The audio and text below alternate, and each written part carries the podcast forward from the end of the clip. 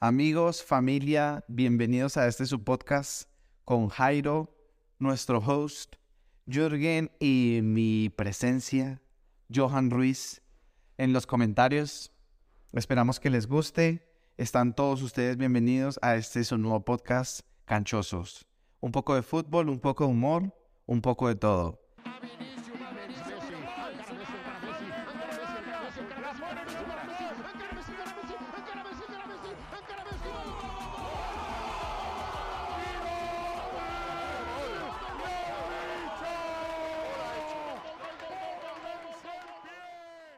Bienvenidos canchosos a su quinto episodio de los Canchosos Podcast.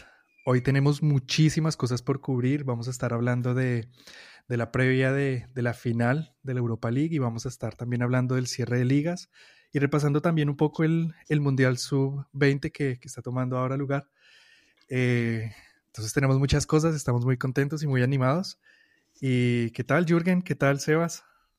Pues aquí emocionados, emocionados por este nuevo episodio. La verdad han pasado bastantes cosas durante la última semana y listos, listos para comenzar a cortar tela. Yo feliz, yo feliz de la vida porque se viene la final y estoy muy contento, animado. Sí, es que va a ser una final brutal. Yo ya, yo ya invité a un parcero y, perdón, a uno de los de nuestros amigos canchosos y la vamos a ver en casa. Y nada, va a ser un Sevilla imparable contra una Roma Estratega. Súper letal, sí, y estratega, ¿no? Aunque la Roma viene de perder, tienen huevo, parce. 2-1 perdieron contra la Fiorentina.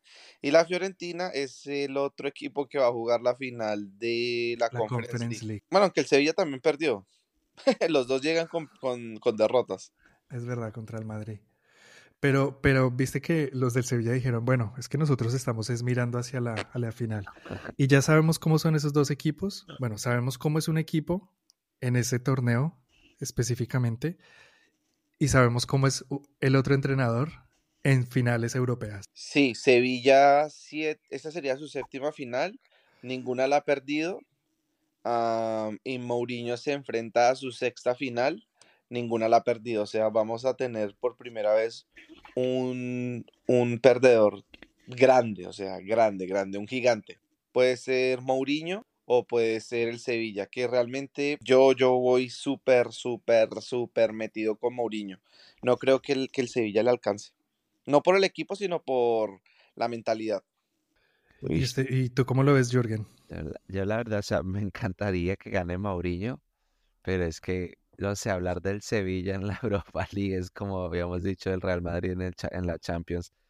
Y, no sé qué hace el Sevilla, pero siempre hace muy buenos partidos. Eh, igual, igual mi voto va para la Roma, pero es, es un partido duro, es un partido intenso el que va a haber mañana. Espero, espero que, que lo gane Mauriño. Siento que sería una alegría también inmensa para esa hinchada de la Roma, que es una hinchada brutal y que no tienen nunca títulos, no ganan nunca nada. Entonces creo que se lo merecen. Se lo merecen. Le dicen el, le dicen el Dortmund de Italia. Ey, pero, pero vieron que viene la final un poco caliente porque el presidente de la Roma dijo, quote, dos puntos. la meta de este año era que la Roma se clasificara a puestos de Champions. Cierro, cierro comillas. A lo que le responde Mourinho las metas que el presidente se propuso no son realistas. Nosotros no tenemos una plantilla para luchar puestos de Champions. Lo único que nosotros tenemos en mente ahora es la final que con mucho sacrificio llegamos y que él debería estar más agradecido de poder jugarla. Pero nosotros nunca hemos eh, programado o nos hemos eh, colocado la meta de llegar a, puestos de Champions. O sea, llega una pelea interna que es normal entre Mourinho y sus clubes con el presidente de la Roma y con Josep Mourinho, el director técnico de la Roma. pues está muy caliente. Igual si ganan se clasifican a la Champions, entonces.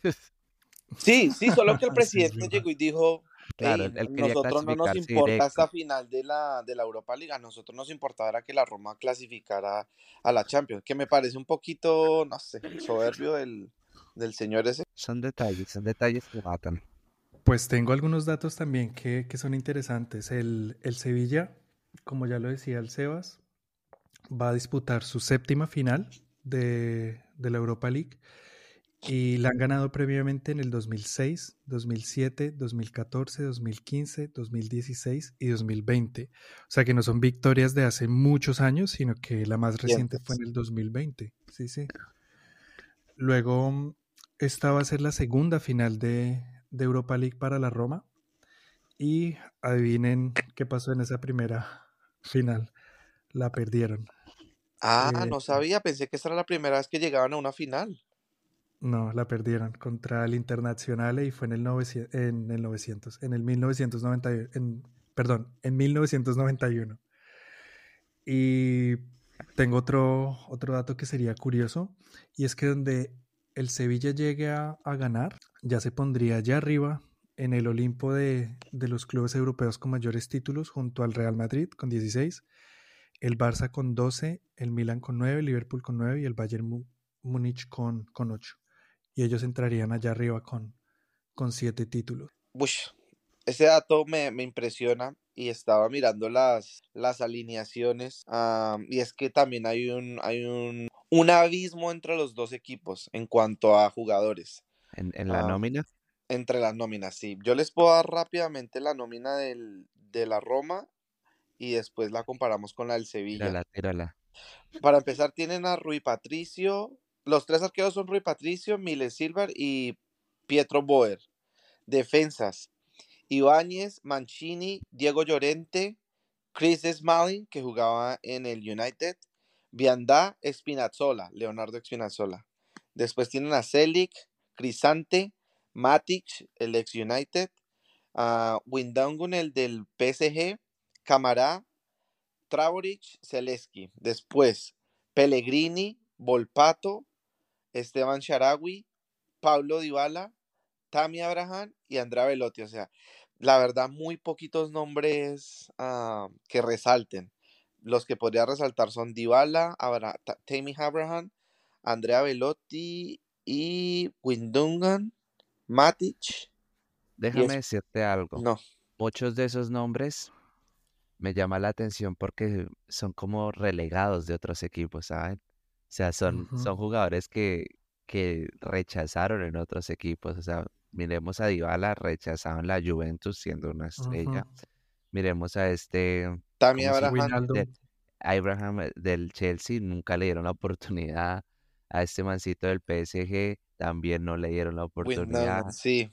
O sea, tenemos a Matic que ya relegado en el, en el United, a Smalling, o sea, puros jugadores tra- tiene eh, Mourinho que han sido como ya relegados en otros equipos y este man se los trajo y los ha puesto a jugar. El Sharawi, o sea, o sea, es- eso es interesante. Pellegrini, interesante. Como, como diría la banda chilena, y bueno, ahora que nombro a los chilenos, un saludo muy especial a, a toda la banda chilena que nos escucha, pero como diría la banda chilena, los prisioneros, este es el equipo del baile de los que sobran. Sí, Ahí está. sí, el equipo de la redención. Exacto.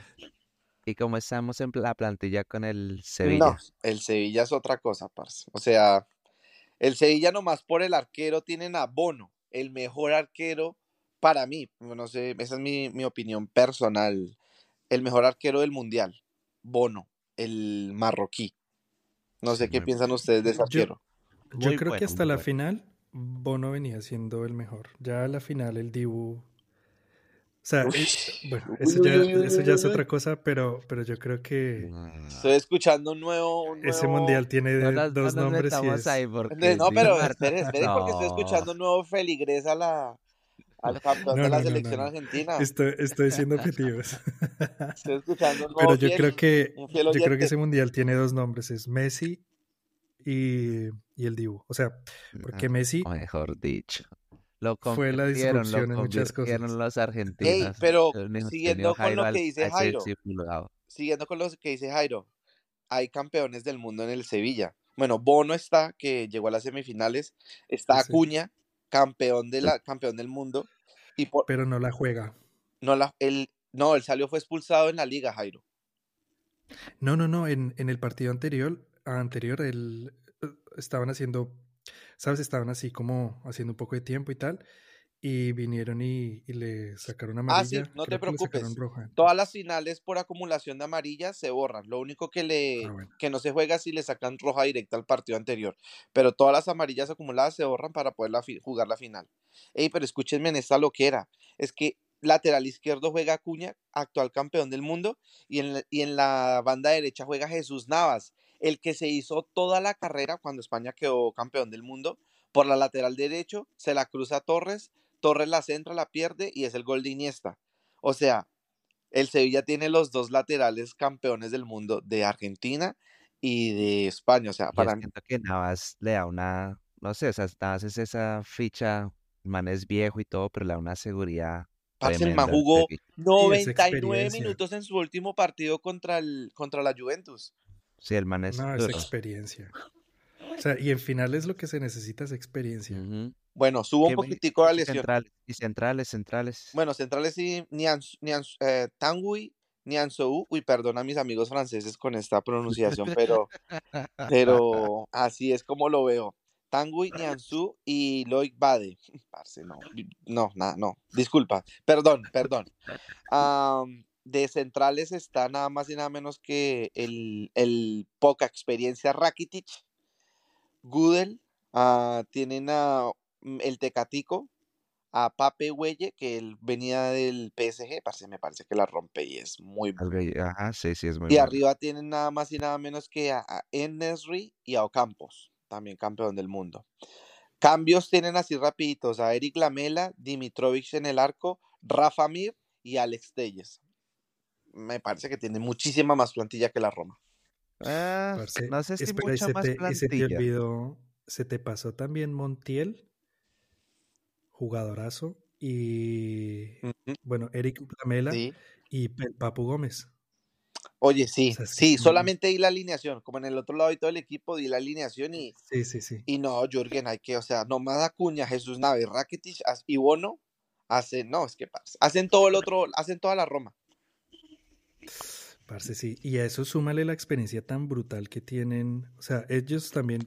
A eso súmale la, la mística que tienen en Europa League. O sea, yo creo que Mourinho la tiene muy complicada, pero, Sí, la pero bueno, verdad sí. vamos a ver. Está, va a estar a buenísimo ese Y, y partido. siento que la llave que ha tenido la Roma para llegar a la final fue un poco más accesible que la que tuvo el Sevilla para llegar a la También, final. también. Entonces, ¿A quién pues eliminó el. Sevilla, Jürgen? Pues el Sevilla viene a eliminar primero al United. O sea, no, primero eliminó al Barcelona. No, mentiras. El United eliminó al Barcelona. Primero eliminó al United, luego eliminó a la Juve Y ahora y la bueno, Roma. llegó a la final. Y la Roma eliminó, no me acuerdo quién eliminó antes del Bayer Leverkusen. Em, La Roma, Al Feyenoord ajá, el Feyenoord, exacto. Feyenoord, eh, la Leverkusen. Real. Y el partido de Leverkusen se vio así un poco. Se vio un poco mal, ¿no? Porque ganaron 1-0 en, en la ida y en la vuelta todos atrás y a defender. Pues no sé, como que a priori uno diría, bueno, esto es un poco, tira un poco más, o se Al balancea un poco más hacia el lado del. Sevilla, sí. Estaremos ahí apoyando a, al Sevilla, al menos de mi parte. Estaremos, estaremos, me suena, me suena manada. Y justo, justo esto nos, nos bota al- a, la, a la segunda parte. Entonces, pronósticos. Eh, Jürgen, empecemos por ti. Ojo que me ¿Cuál es tu el gurú, pronóstico? el gurú, me dicen a mí el gurú. le dicen el gurú- le dicen, sí señor, le dicen el pulpo. El, ¿Cómo se llama el pulpo este que re- el Pulpo, El pulpo Paul, pero ya Paul. murió. El pulpo Paul. Ahora tenemos el pulpo Jürgen. Me dicen el pulpo y no por acertarle a los, go- a los, a los partidos. Le dicen el pulpo y no por resultados. Digan el estudio. Ok, mi resultado. Eh, yo voy a decir lo que yo quiero que pase, Ok. ¿ok? Yo quiero que la Roma gane esa final y siento que el partido va a terminar 2-1 ganando la Roma. Ok. Voy a dar también mi sentido, lo que yo quiero, lo que yo quiero y de pronto, y voy a ser realista también. Ese partido es cerradísimo. Mourinho no va a salir a apostar 50 centavos. Ese partido va a terminar 1-1 y se va a ir a penaltis. El último penalti lo va a cobrar Paulo, el loquillo Dybala, y se va a consagrar campeón de la Europa League, el mismo año que se consagra campeón del mundo. Me gusta, me gusta ese escenario, me gusta ese escenario, e- ese penalti, toda la La hinchada del mística, la mística. Ah, No, no, no, no, no, no. Me gusta, me gusta, me gusta. El baile de los que sobran. ¿Y tú, Jairo? Y mi pronóstico, yo tiro para Sevilla, porque Sevilla tiene un color especial. Y yo lo veo, yo veo un resultado un poco más amplio. Yo lo veo más o menos un 2-0 no, qué para el, amplitud, para el. No, amplitud sí. de resultado. Avasalloso. Hazle, hazle, hazle dos goles a, a- a Bueno, la en Roma. eso sí tienes razón. Sí. En eso sí tienes razón. Entonces, yo creo que por eso va a ser un resultado amplio, porque, parce, yo creo que entra el primero y el segundo ya. Al final, y- Sí, sí, sí. Pero creo que va a ganar el Sevilla y quiero que gane el Sevilla. venga, venga, que, tío, bueno. que, Vamos a que ver. tu corazón está jugando un poco. que sí, yo. Bueno, pues entonces ahora vamos a, a la siguiente parte y, y va a ser el cierre de ligas. Tuvimos un cierre de ligas apretadísimo en algunas partes de, de Europa y, y empecemos con la Premier. Aquí no hubo un cierre apretado, pero sí que hubo cosas tristes y cosas bonitas, pero, pero sí hubo algunos corazones rotos. Estuvo apretado en el Em, descenso y eso es, eso es bueno. O sea, es bueno que lo vamos a tocar hoy. Eso es. Pues por parte del, pues hablando ya de los que descendieron, descendió el Southampton, descendió el Leeds y descendió el Leicester City. A mí me duele el Leeds, bueno, o sea, él tenía creo que dos años en Premier, un trabajo muy bueno el que hizo Bielsa con ese equipo y bueno, no les dio para más, pero cómo me duele lo del Leicester City.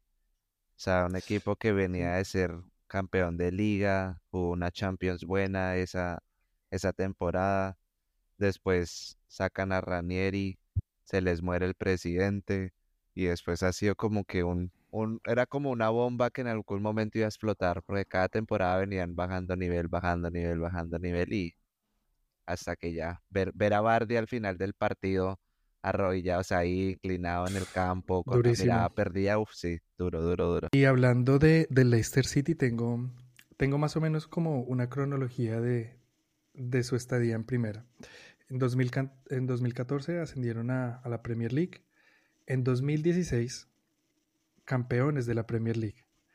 2017, entre los ocho mejores de, de la Champions League.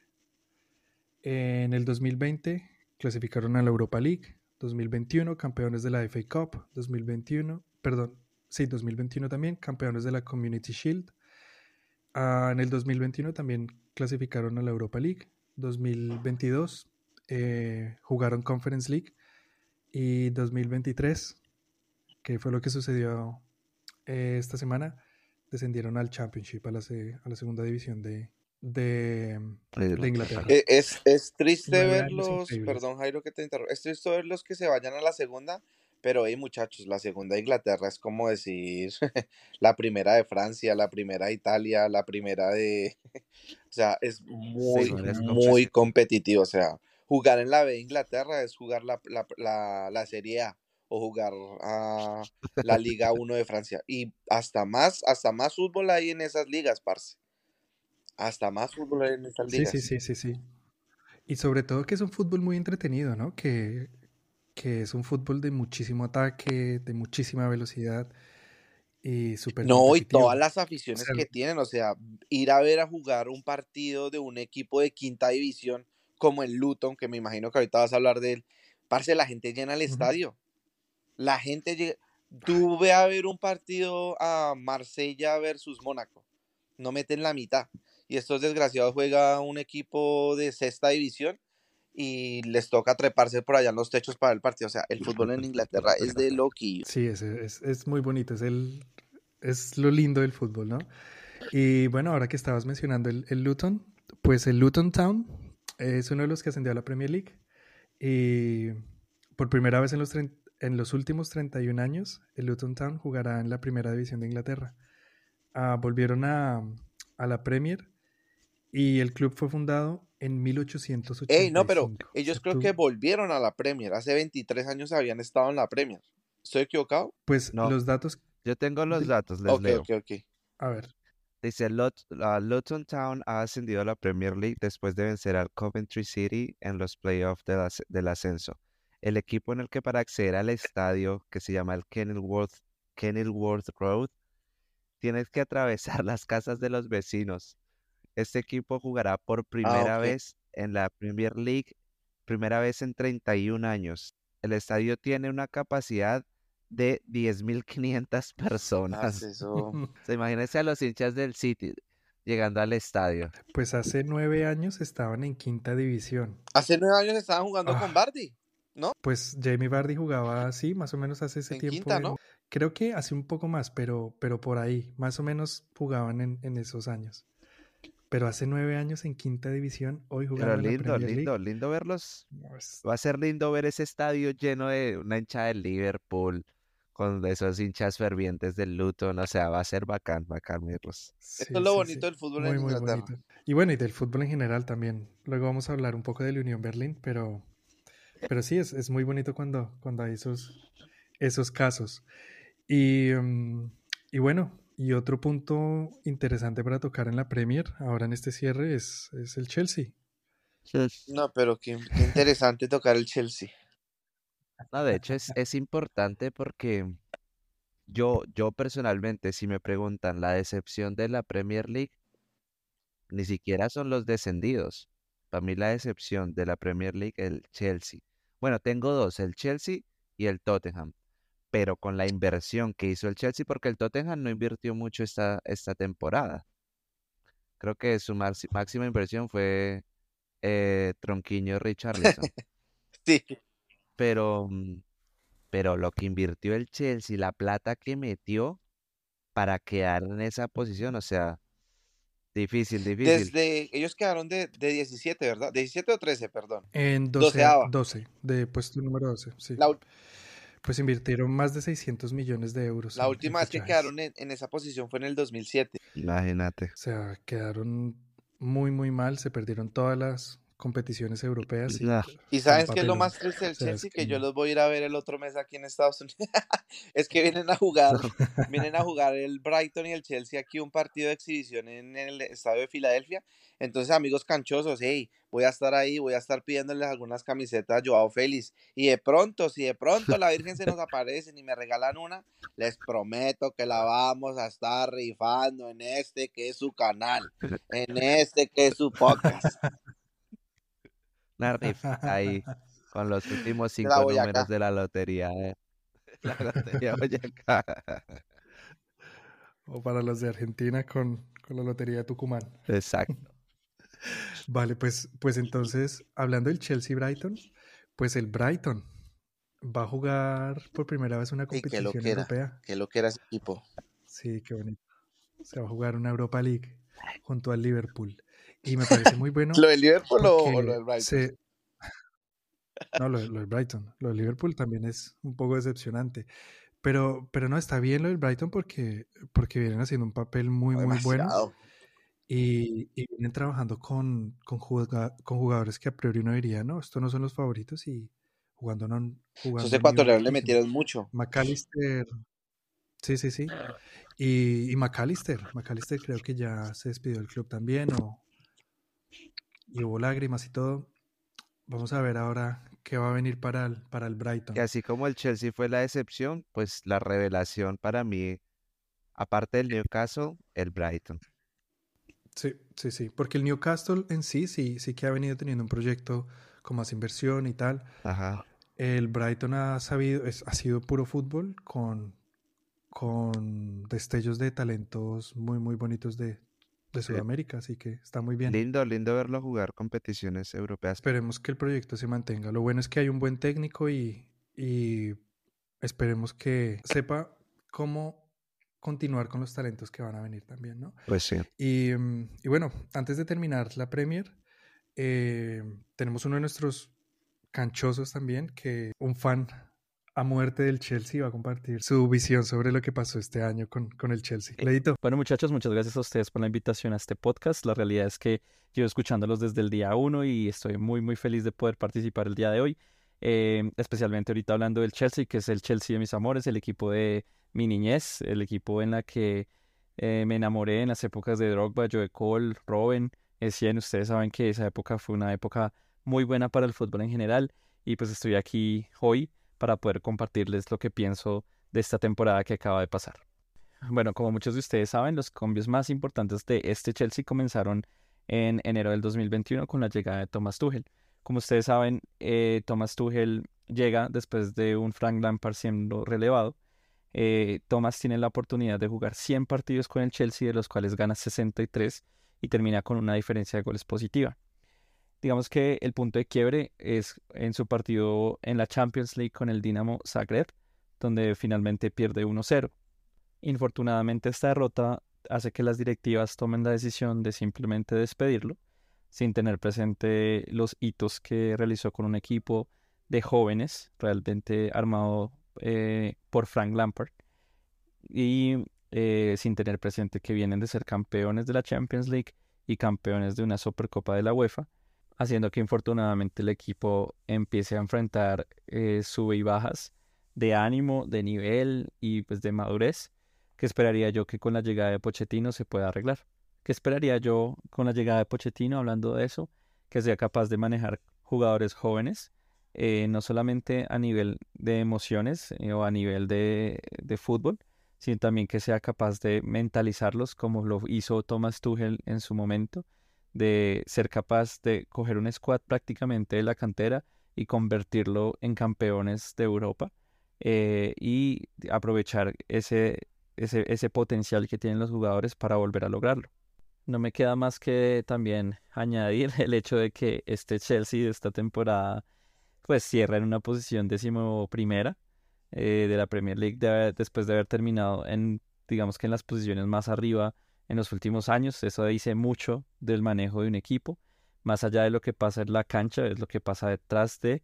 Y pienso yo que un equipo campeón como eh, un Manchester City, como un Real Madrid, eh, tienen muchísima fuerza en su administración eh, que tal vez el Chelsea no tuvo en esto. Esperaría que con la llegada de Pochettino, Chelsea haga más goles que los que hizo Haaland en una sola temporada. Que como ustedes saben, en este momento Haaland hizo la misma cantidad, o mayor, perdón, la mayor cantidad de goles que el Chelsea completo, es decir, hizo más goles que un squad completo. Y, creo que eso dice muchísimo de, un equipo como este. Entonces, pues nada, muchas gracias por el espacio, esperando que, mm, que podamos entrar a hacer o, a volver a jugar la Champions League en, en, la siguiente, siguiente temporada con un buen resultado en la Premier League y dándole muchísima fuerza a Pochettino, que pienso que es un excelente entrenador. Muchísimas gracias, Leito. Gracias por escucharnos y por compartir tus opiniones. Estaremos también aquí pendientes de los demás canchosos que nos quieran enviar sus audios y sus opiniones y las tendremos en cuenta para también futuros episodios. Y bueno, para continuar, vamos a hablar de la Bundesliga. Esto yo creo que estuvo de infarto. El dos partidos Borussia Dortmund y el Bayern Múnich. Al mismo tiempo me tenían con los nervios nerviosos. Es que dijo uno de nuestros canchosos, donde el Atlético de Madrid, el Dortmund, el Chelsea, la Roma y el Atlético Bucaramanga jueguen un solo torneo, no, sal, no hay campeón. No hay campeón entre esos.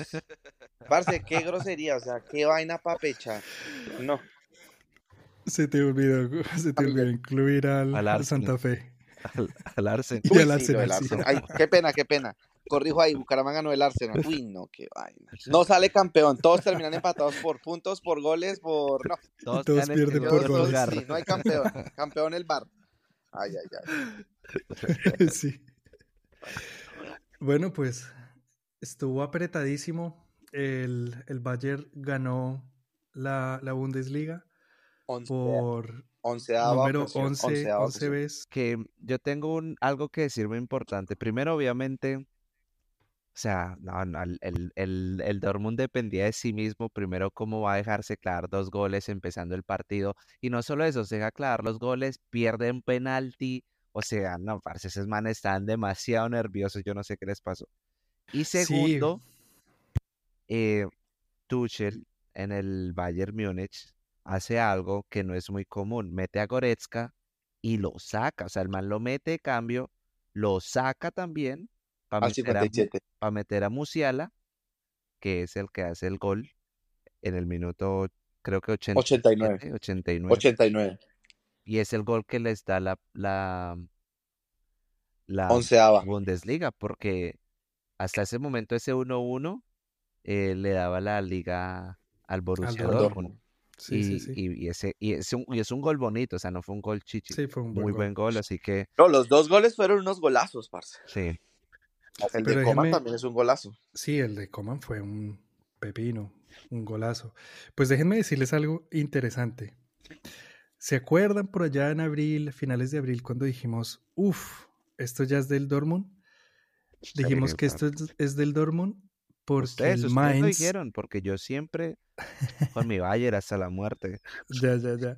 Pues precisamente fue porque el Mainz le había ganado al Bayern 3-1. Y desde, ese, desde esa victoria el Mainz venía a perder 3-0, 3-2, 3-0, 4-1 y se inspiró otra vez contra el Dortmund y quedaron 2-2. Ey, pero, pero yo creo que el gran, el gran ridículo del año lo hizo fue el Bayern Múnich. O sea, así como Jürgen decía, la gran decepción de la Premier fue el Chelsea. No, La gran decepción. Ey, ¿cómo me vas a decir que no? Si es que en el mismo estadio, en el, en el momento que estaban eh, con ese resultado, el dueño del Bayern echó al CEO y al director, o sea, a Oliver Kahn y al otro, y al representante del, del, del Bayern. Todo fue suerte, o sea, esta, esta Bundesliga que ganaron, la ganaron fue no por mérito, sino porque los otros, porque el Dortmund no, no supo hacer su tarea en casa. Pero el man en el estadio los echó. O sea, esta liga la ganaron fue de casualidad. Listo, ya la ganaron, muy chévere y todo. Y la celebraron, la onceava. Ningún otro equipo en la historia de las cinco grandes ligas ha logrado 11 títulos consecutivos. Listo, se le amerita. Pero el resto de eh, competiciones sí la echaron por el, por el pozo. Am, Champions League, la Polka ah, Copa, la, la Copa de Alemania. O sea, lo salvó. Esta liga lo salvó. Pero el equipo de Tuchel viene de más a menos y mucho. Yo creo que lo que lo salvó también fue lo que hizo Nagelsmann. Todos los puntos que Nagelsmann hizo fueron los que el banco de final- puntos. El banco de puntos que tenía. Exactamente, pues lo que habían ahorrado ahí con Nagelsmann al final les dio sus, sus intereses y pudieron sacarlo adelante. Bien Bayern, bien Bayern. Quería preguntarles, ¿vieron, ¿vieron la escena al final del Dortmund? No, Triste, Royce triste, otra vez. triste, triste, Ey, triste. ver a ese man llorando. Ey, no solo él. Bueno, estaba, ¿cómo se llama este? Bellingham llorando. Sí. Yo creo que el man también decía, bueno, esta yo creo que es mi última temporada aquí. La pude haber em, despedido con una, una, Con un título. con un título, porque el man se va a ir, el man lo van a comprar a Bellingham.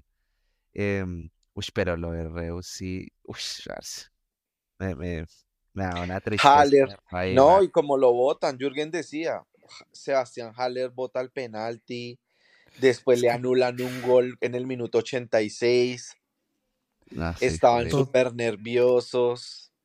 Nah, y tuvieron algunas ocasiones claras. O sea, Cuatro claras, claras, claras, claras. todo lo que podía salir mal, Le- les salió mal. Sí. Exacto. Pero O bueno, sea, y cosas lo, mejores, ojalá. lo que les quería preguntar, em, ¿pecheada o no? Uy, sí, claro. sí. Sí. Sí. Yo les había dicho hace unos podcasts a ustedes y por allá incluso un canchoso que nos escucha bastante, un saludo ahí para Alejo, me mandó por el privado un mensaje y es que, hey, ¿cómo así que el Dortmund un equipo chico? Ahí está, para ti Alejo, quedó demostrado que el Dortmund es un equipo chico. Le quedó no, la sí, sí, sí. ganar la liga teniendo todo a favor, o sea, No, y No. no me digas que ese, que ese amigo tuyo Alejo es hincha de millonarios, porque si es hincha de millonarios, parce, que es- eso ya es algo de tradición de vida. Si el hombre está por ahí, por ese, por ese camino, ya no hay, ya no hay eh, centro de rehabilitación que ayude a ese pobre muchacho. Un saludo allá Alejo. Lo dijo el del Bucaramanga. Pero bueno, No, pero yo soy realista, yo soy, por lo menos yo soy realista. Yo digo, listo, ya, yo, yo voy a ver tristezas, pero yo no me ilusiono como, como mis amigos de millonarios que. Uy, no, no, no, sí, igual. Yo, Sigan a en mujer- estudio. yo le digo a mi mujer, voy a sentarme a ver a Santa Fe y ella me dice el- que traigo las gaseosas y ya no, tráigame un, unos pañitos. un- unos pañuelos Tráigame el vamos a llorar aquí. porque de este partido no salgo vivo. Pero bueno, y, Y la última pregunta que quería hacerles con esto es, ustedes vieron la hinchada, ¿no? Uy, sí, nada. Es que no se lo merecen, parce. Y, y esa es la cosa, yo, yo veía, por ejemplo, en Twitter y yo, claro, yo emocionalmente decía, claro, qué bonito. Pues yo, siendo hincha de un, de un equipo que, que ha perdido todo y no ha ganado mucho, yo digo, pues claro, yo me quedaría ahí. Pero, pero yo veía que, sobre todo cuentas de Twitter argentinas decían, pero es que hay que exigirles, o sea, hay que es pitarlos y chiflarles y, y exigirles para que no sean tan fríos. Y yo decía, uff, pues sí, mira que una cosa está en apoyar y otra cosa está también en exigirle a tu equipo porque quieres a tu equipo, ¿no? Sí. Sí, la verdad, muy pechos fríos. Pero bueno, y, y pasando ahora a cosas bonitas. Eh, el equipo de, de la ciudad donde vivo, el Unión Berlín, pues le va a dar una, una buena noticia, bueno, les ha dado buenas noticias a sus, a sus fans y es más o menos algo parecido, parecido, no, no similar a lo de Leicester City, y es en 2019 ascendieron a la Bundesliga por primera vez en su historia, o sea, hace poquito. Luego, en el 2021, eh, tuvieron boleto para la Conference League 2022, llegaron a la Europa League 2023, pues eso estuvieron en, en octavos de final de la Europa League, fue el- lo máximo que lograron. Y este mismo año también eh, empezaron en otra competición europea que es La cha- la Champions League, el Unión Berlín. Increíble. No, me gusta, Sí, me sí. gusta porque Berlín de verdad no tiene equipo grande, ¿no? O sea, ellos son como los grandes, ¿no? Sí, sí. Bueno, está el Hertha de Berlín, pero el Hertha este año eh, descendió, quedó de último en la, en la liga. Y no solo eso, lo lindo, sino que es un equipo que lo rescataron los hinchas.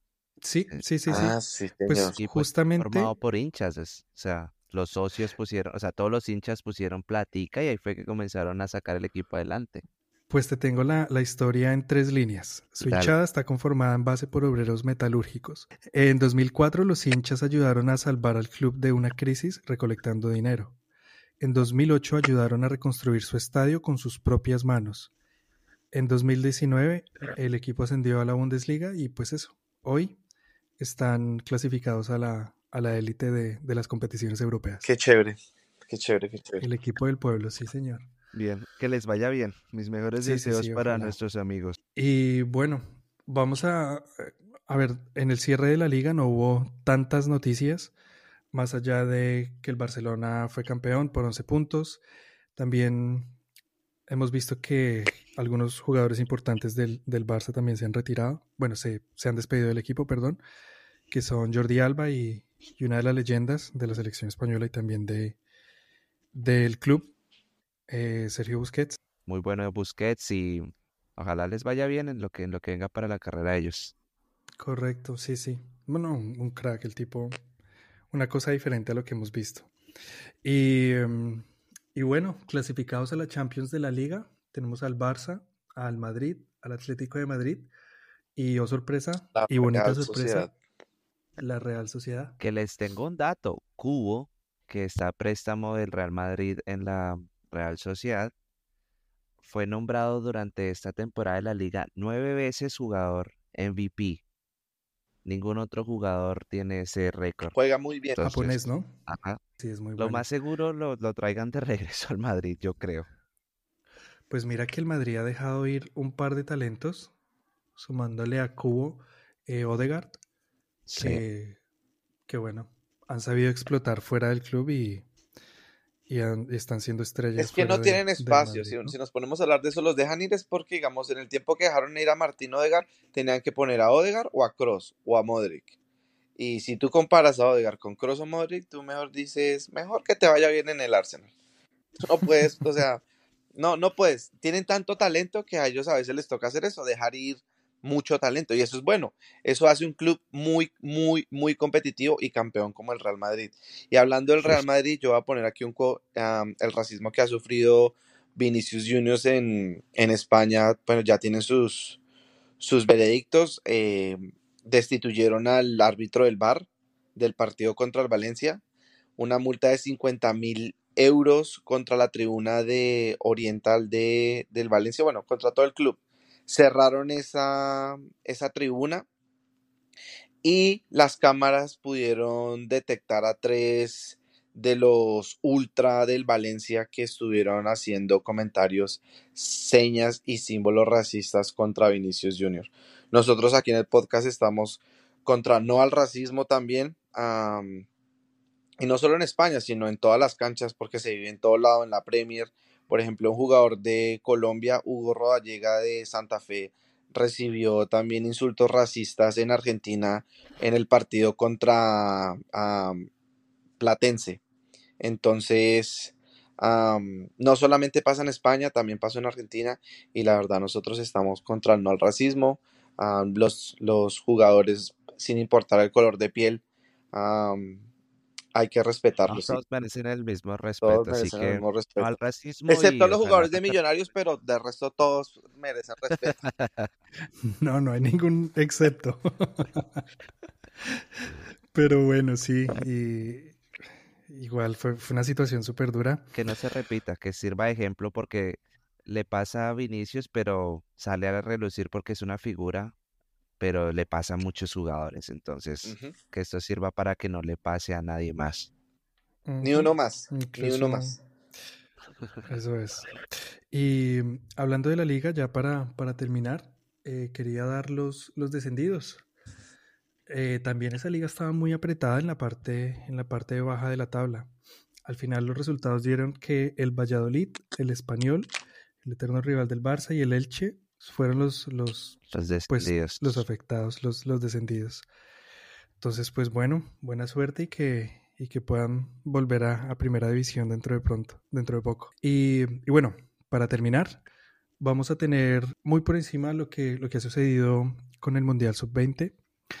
Buenas noticias, todos nuestros nuestros representantes sudamericanos exactamente han clasificado y lo han hecho con, con categoría. Y básicamente los siguientes partidos que vamos a tener van a ser súper interesantes. Vamos a tener a un, momento, vamos a tener por parte de Sudamérica un Colombia-Eslovaquia, jugarán el, el, miércoles y casi que, casi que coincide con la hora de la final de la, de la Europa League. Entonces veremos una parte y luego nos meteremos en la Europa League. Luego Brasil contra Tunisia, Argentina-Nigeria, partidazo. Eh, este no es un partido sudamericano, pero, pero sí que va a ser un partido muy bueno. Inglaterra-Italia. Luego Uruguay-Gambia y Ecuador-Sur-Corea. Está bueno. Está bueno por donde se le vea. ¿Quiénes, ¿Quiénes avanzarían a la siguiente ronda de los que nombraron? Pues a mí me gustaría ver. Em, por parte de Colombia, Eslovaquia, me gustaría y creo Colombia que va a ganar no la, Colombia. Colombia no la tiene fácil porque al avanzar le toca otra o contra Italia o contra Inglaterra.